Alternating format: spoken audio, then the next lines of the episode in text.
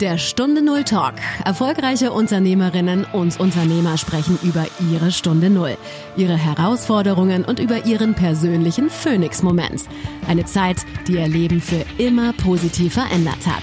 Lerne von ihren Erfahrungen. Und hier ist dein Gastgeber, Stefan Hund.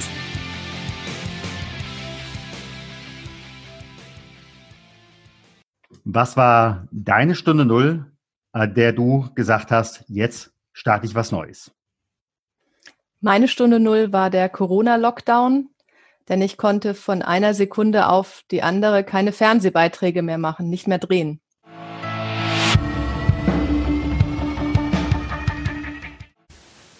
Hey, bevor wir starten, habe ich ein Geschenk für dich. Die 52 Impulse des Phönix. Aus allen bisherigen Interviews und aus über 15 Jahren Coaching-Erfahrung habe ich für dich eine kostenfreie Aufgabenserie zusammengestellt. Mit jedem Impuls lernst du dich besser kennen, stärkst spürbar dein Selbstbewusstsein, damit steigt dein Selbstwert im Innen wie im Außen. Wenn für dich die Stunde Null kommt, wenn es heißt Phönix oder Asche, wirst du deine Stunde Null frühzeitig erkennen. Und vor allem, für die ersten Schritte hast du dann bereits das nötige Handwerkszeug an Bord, um deinen nächsten Level zu erreichen. Jeden Freitagmorgen erhältst du eine Wochenaufgabe und das sogar für ein ganzes Jahr.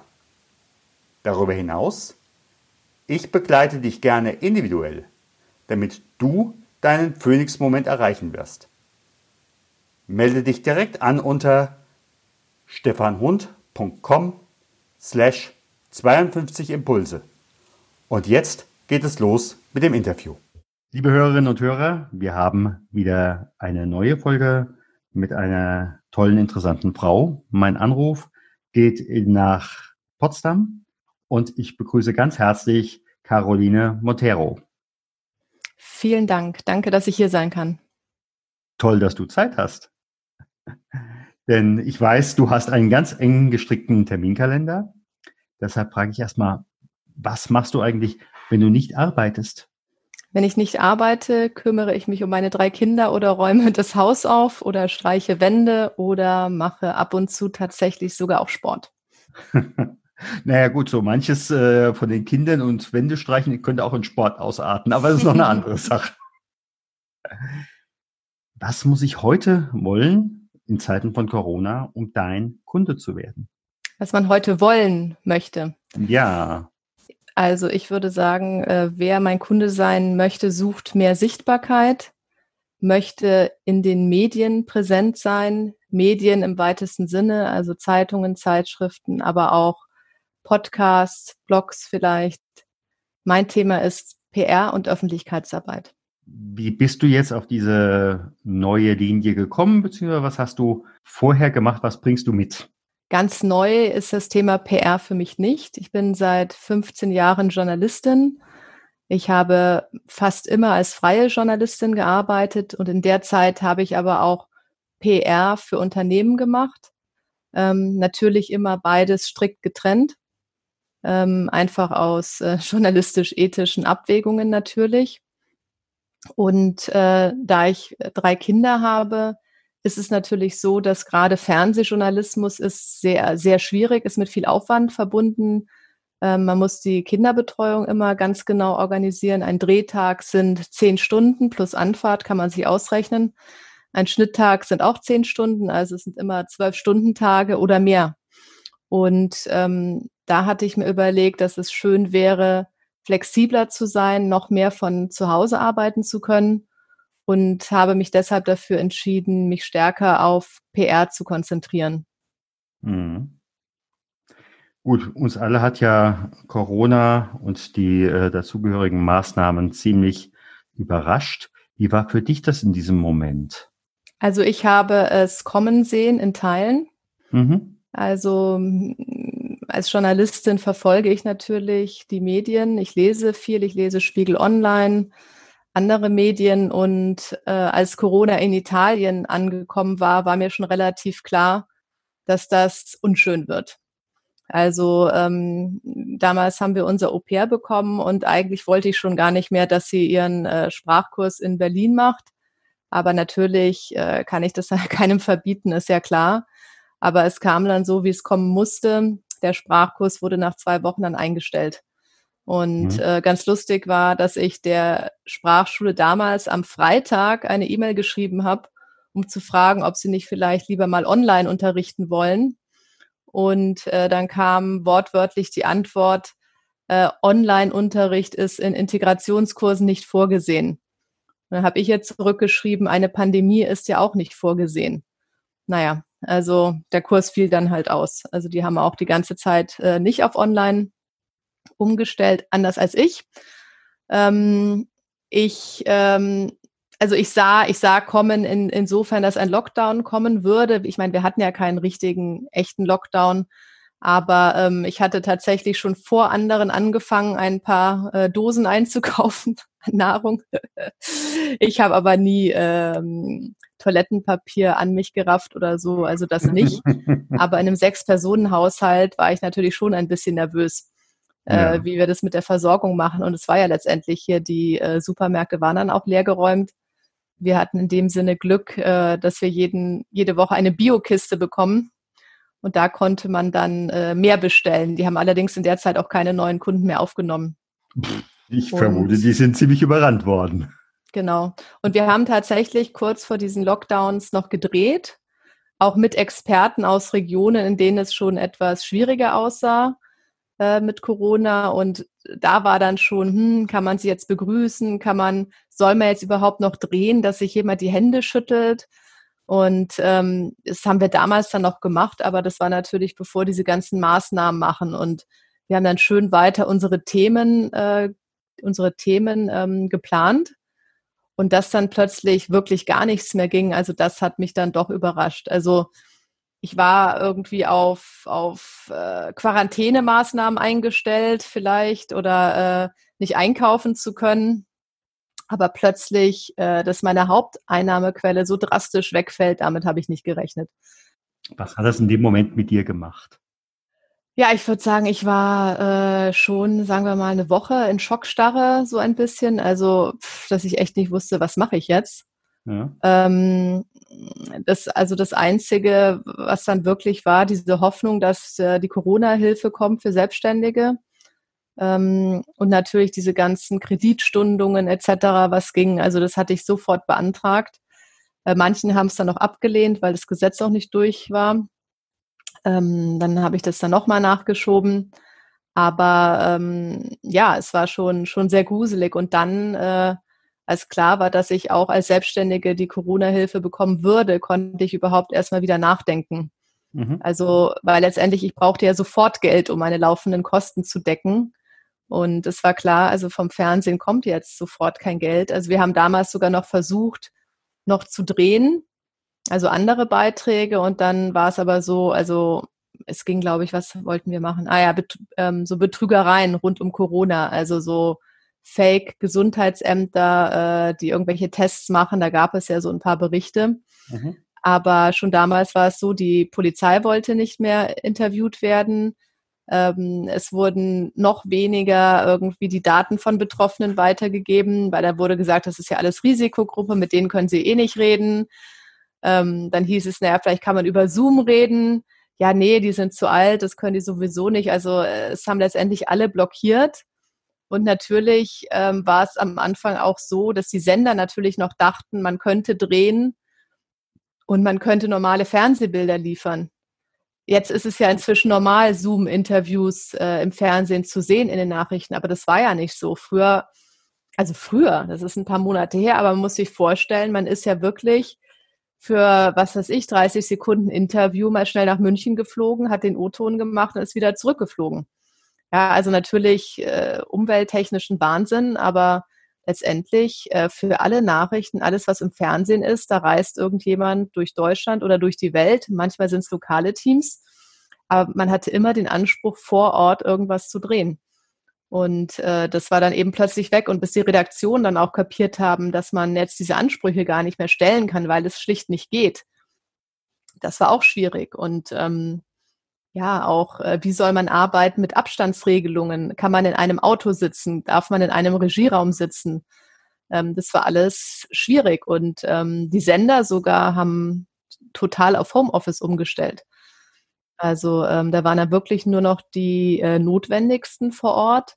Und äh, sie hatten natürlich auch Anweisungen bei ihren Beauftragungen, niemanden zu gefährden. Also war schon immer das Problem, was gefährdet jetzt? Also ist die Gesundheit oder wenn die ganzen Produktionsfirmen pleite gehen, ist auch nicht gut. Also diese drei, vier Monate waren schon für alle Beteiligten sehr schwierig. Ja. Wie war für dich in dem Moment dann die Umstellung auf Online?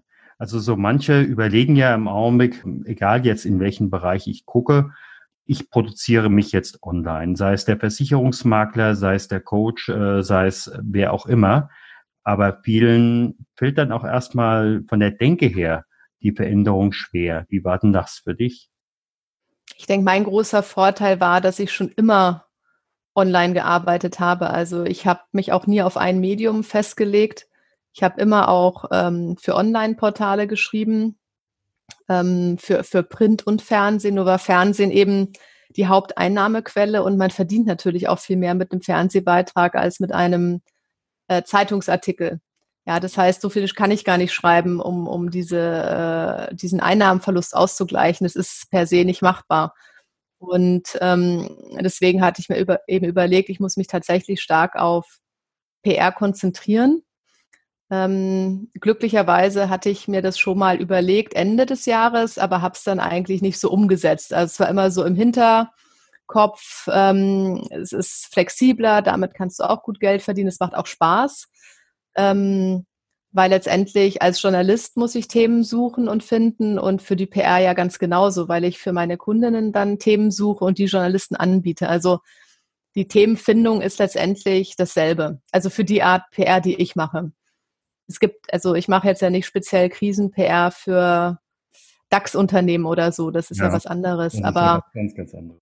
Diese, diese nette kleine Art der PR, die ich mache, ist ja wirklich in dem Sinne äh, harmlos und ethisch vertretbar, weil ich eigentlich, ja, ich habe mich auf Frauen spezialisiert, den Frauen dabei helfe, Themen zu finden, die für Journalisten interessant sind. Und also deswegen, deswegen war es nicht so ein Problem. Allerdings äh, wovon ich natürlich vorher nicht so viel Ahnung hatte, war äh, diese ganze Social Media äh, Geschichte. Also ich habe Facebook mehr privat oder ähm, für die journalistische Recherche genutzt und äh, diese ganzen Formen des Social Sellings auch über LinkedIn, das war für mich äh, völlig neu. Also ich hatte zum Glück schon vorher angefangen vor diesem Lockdown, aber es waren letztendlich drei Monate Wissensvorsprung, die ich dadurch hatte und ähm, dann da einfach mich wirklich mal drauf konzentrieren konnte. Das hätte ich ohne den Lockdown in der Form nicht gemacht, aber auch ohne diese Corona-Hilfen hätte ich es auch nicht geschafft, weil ich dann so gestresst gewesen wäre. Also da wäre für Kreativität überhaupt gar kein Raum gewesen. Man muss ja auch ja, eine gewisse Freiheit im Denken haben, um, um etwas Neues anzufangen. Richtig. Ich provoziere jetzt einfach mal ein bisschen. Nehmen wir mal an, Corona wäre jetzt morgen weg äh, oder auch die Maßnahmen kämen nicht wieder. Würdest du dann möglicherweise auch sagen, ich nehme 50 Prozent meiner Arbeitszeit oder vielleicht sogar mehr für jetzt deine, dein neues Business und nur noch 30 Prozent, äh, um vielleicht jetzt eine Art von Grundrauschen finanzieller Art zu erzeugen vom Fernsehen? Kann sie, gibt, ergibt sich da für dich auch eine Verschiebung inklusive einer neuen, äh, ich sag mal, Lebensqualität? Klar, also ich würde jetzt nicht äh, aufhören, mit meinen Kundinnen zu arbeiten, ähm, nur weil ich wieder ganz normal drehen kann. Also Drehs sind jetzt tatsächlich wieder geplant. Mhm. Ich werde es auch erstmal noch weitermachen, aber tatsächlich ist es so, wenn, wenn ich jetzt finanziell komplett allein von PR-Coaching und PR-Service leben kann, dann mache ich das tatsächlich vielleicht nur noch das. Also einfach, weil es natürlich äh, ja, es ist auch eine schöne Arbeit. Es macht auch Spaß, mit diesen, mit den Frauen zusammenzuarbeiten, Themen zu entwickeln. Ähm, ich kann, ich kann es von zu Hause aus machen. Ich bin in der Zeiteinteilung flexibler. Ähm, also von daher vom, vom Spaßfaktor äh, macht es schon sehr viel Spaß. Ähm, Fernsehen, denke ich, ist natürlich auch für die PR noch ein Vorteil, wenn ich das weitermache, weil es natürlich für viele Kundinnen auch interessant ist zu wissen, dass ich diese Fernseherfahrung habe und diese Medienerfahrung habe. Das hat ja nun auch nicht jeder, der, der auf dem Markt ist. Ja, das eine ist die Erfahrung und das andere, wie immer, ist das Adressbuch, wo du notfalls auch mal sagen kannst, ähm, für dein Thema, da wüsste ich im Augenblick einen guten Kollegen, mit dem habe ich lange zusammengearbeitet. Ich rufe doch mal an, oder? Dadurch, dass ich natürlich sehr viel investigative Recherchen mache, ist es, glaube ich, besser, wenn ich dann keine Sachen weitergebe. Okay, okay. Also möglicherweise kannst du ja dann einem Kollegen den Hinweis. Ich, es gibt ja die. Habe da jemanden, könntest du mal anrufen. Das ist wie, äh, ich würde es jetzt vergleichen mit Blümchensex und Blümchenjournalismus. Das war nicht meine Art des Journalismus. Okay. okay. Ja, aber ähm, ich denke, es ist dann wirklich auch gut äh, für äh, andere zu wissen, welchen Hintergrund du hast, welche Möglichkeiten äh, du ihnen eröffnen kannst. Und wenn du für dich sagst, Mensch, äh, ich fühle mich an der Stelle jetzt wohl ähm, und äh, ich habe eine gute Positionierung, kann beides machen, was will man an der Stelle mehr? Ich bin sehr zufrieden. Also das Einzige, was ich äh, immer mehr will, ist natürlich möglichst viele Erfolge für, für meine Kundinnen. Klar. Also wie gesagt, das ist ja eine große Befriedigung, wenn da auch die äh, Veröffentlichungen kommen. Mhm. Ähm, und natürlich Umsätze kann man immer steigern, das ist klar. Aber ähm, ja, ich meine, natürlich kenne ich Journalisten und manchmal frage ich tatsächlich auch welche, ob das ein Thema ist. Ähm, ich finde, man muss immer aufpassen. Ähm, es gibt ja so Leute, die fragen einen, dann kannst du Themen platzieren. Ja, ja okay. und ich mag das dieses Wort platzieren mag ich einfach schon nicht, weil das ja. hat sowas, als ob man äh, den Journalisten irgendwie was vorgibt oder den vorschreibt. Ich meine, natürlich, wenn ich äh, jemanden super finde und das Thema super finde, dann rufe ich auch mal jemanden an, den ich kenne. Aber tatsächlich nur bei guten Themen, weil ähm, egal wen man kennt, die können ja auch nur veröffentlichen, wenn das Thema ins Medium passt. Das ist das eine. Und das andere ist, du verbrennst dir effektiv auch Kontakte. Das kommt hinzu. Aber mir ist es eben auch wichtig, also die Art der PR, die ich mache. Also das, es ist ja jetzt keine bezahlten Artikel oder keine, kein mhm. Placement in dem Sinne, ja. sondern es geht darum, wirklich gute Themen zu finden. Und ähm, mhm. natürlich, wenn ich da jemanden habe, äh, zu dem das passt, die freuen sich ja auch, wenn sie gute Themen bekommen. Also man, Logisch. Man belästigt da ja niemanden. Nein. Nur äh, ich passe da eben immer auf, weil äh, ich natürlich auch im Journalismus nicht möchte, dass es so aussieht, als ob ich äh, jetzt PR-Journalismus mache. Ja. Nee, also das sollte es nicht sein, es muss es nicht sein. Jetzt gucke ich einfach mal ein paar Jahre in die Zukunft und äh, dein Leben würde verfilmt. Eine Kollegin, ein Kollege sagt, Mensch, das ist so interessant, da mache ich eine Filmstory draus. Und du gingst alleine oder mit deinem Partner, mit Freunden durch Potsdam oder Berlin und gingst an dem Kino vorbei, wo dein Film gezeigt werden würde. Was wäre auf dem Kinoplakat und wie hieß der Film? Ja, die Frage ähm, hatte ich irgendwie vergessen, mich darauf vorzubereiten. Ähm, ich bin seit Jahren nicht mehr im Kino gewesen, also ungefähr seit sechs oder sieben Jahren, seit meine Tochter geboren ist. So lange bin ich auch nicht mehr im Kino. Ähm, ja, ich weiß ehrlich gesagt gar nicht, ob ich wollen würde, dass mein äh, Leben verfilmt wird, weil es ja doch auch sehr, sehr äh, viele traurige Momente gab. Also ich glaube, das gesamte Leben muss ich gar nicht verfilmt sehen, ehrlich gesagt. Ich bin eine große Freundin der gesunden Verdrängung.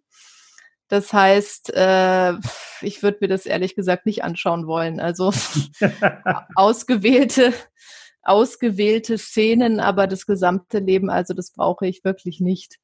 Ansonsten ähm, gerne, äh, also in Zukunft möchte ich gerne in Portugal leben mit Blick auf den Atlantik. Das fände ich gut. Also gerne ein, ein Surferfilm oder so, Windsurfen. Mhm. Oder ein Tauchfilm, also irgendwas Abenteuerliches. Ähm, ja, ansonsten, also wie gesagt, die ganzen äh, anderen Todesfälle und was auch immer bei uns passiert ist, das muss ich mir nicht nochmal anschauen. Das kann ich gut nachvollziehen. Ja, einige haben äh, jetzt unser Interview gehört und äh, du arbeitest ja in erster Linie für Frauen. Ich frage jetzt mal despektierlich, frage, würdest du auch für Männer arbeiten, wenn die dich anfragen würden, um sie besser PR-mäßig zu positionieren oder ist es, gibt es da einen Unterschied? Naja, es ist, äh, ich arbeite nach wie vor auch für Männer, schon allein für die Unternehmen, für die ich nach wie vor noch arbeite. Ich bekomme auch immer wieder Anfragen von Männern. Es kommt halt sehr aufs Thema an. Also wenn mich das Thema interessiert und ich das Thema gut finde und die Person an sich sympathisch finde, warum nicht? Ja klar, also ich denke, es ist auch gerade in deinem Bereich, entweder die Chemie klappt, entweder es geht einfach oder es geht einfach nicht. Genau. Grundsätzlich habe ich mich erstmal auf Frauen spezialisiert, einfach weil ich das vom Fernsehen kenne. Man hat ständig Experteninterviews, also männliche Gesprächspartner. Ähm, es gab jetzt auch eine Studie zum Thema Corona-Experten und überall kommen immer einfach zu wenig Frauen zu Wort. Und ähm, das wäre mir ein Anliegen, das zu ändern. Und deswegen habe ich eben meine PR-Tätigkeit jetzt auf Frauen spezialisiert. Aber natürlich gibt es auch andere wichtige Themen, die dann eben von Männern vertreten werden. Also es kommt, kommt ganz aufs Thema an. Mhm. Und damit man zu dir kommen kann, wie erreicht man dich? Ich habe natürlich die klassischen Social-Media-Profile bei LinkedIn, Facebook und Instagram unter Caroline Monteiro, also M-O-N-T-E-I-R-O. Und natürlich habe ich auch eine Webseite, die heißt www einfach in die Presse und immer jeweils mit einem Minus dazwischen. Also einfach minus in minus die minus presse.de. Ich sag mal ganz, ganz herzlichen Dank. Sehr gerne. Danke, dass ich da sein durfte. Und ich kann mir vorstellen, dass sich einige äh, im Corona-Lockdown der Stunde Null wiedererkennen werden. Das vermute ich auch. Wobei man natürlich sagen muss, äh, dass ich Glück hatte. Ich meine, Leute, die ein Lokal haben oder die ganzen Veranstaltungsdienstleister, ähm, die haben natürlich jetzt ein ganz anderes Problem. Also ich hatte das Glück, dass eine Veränderung möglich ist, aber man muss ja sagen, äh, in, in vielen Branchen geht es de facto einfach nicht so schnell. Absolut. Ich wünsche dir alles Gute für das eine Standbein wie für das andere Standbein. Vielen Dank. Vielen Dank, dass du beim Stunde Null Talk dabei warst. Auf der Webseite stunde null-talk.com erfährst du noch mehr über den heutigen Gesprächsgast. Dort gibt es auch spannende und interessante Buchempfehlungen der Gäste. Oder lade dir eines der kostenlosen Booklets zu den Interviews herunter.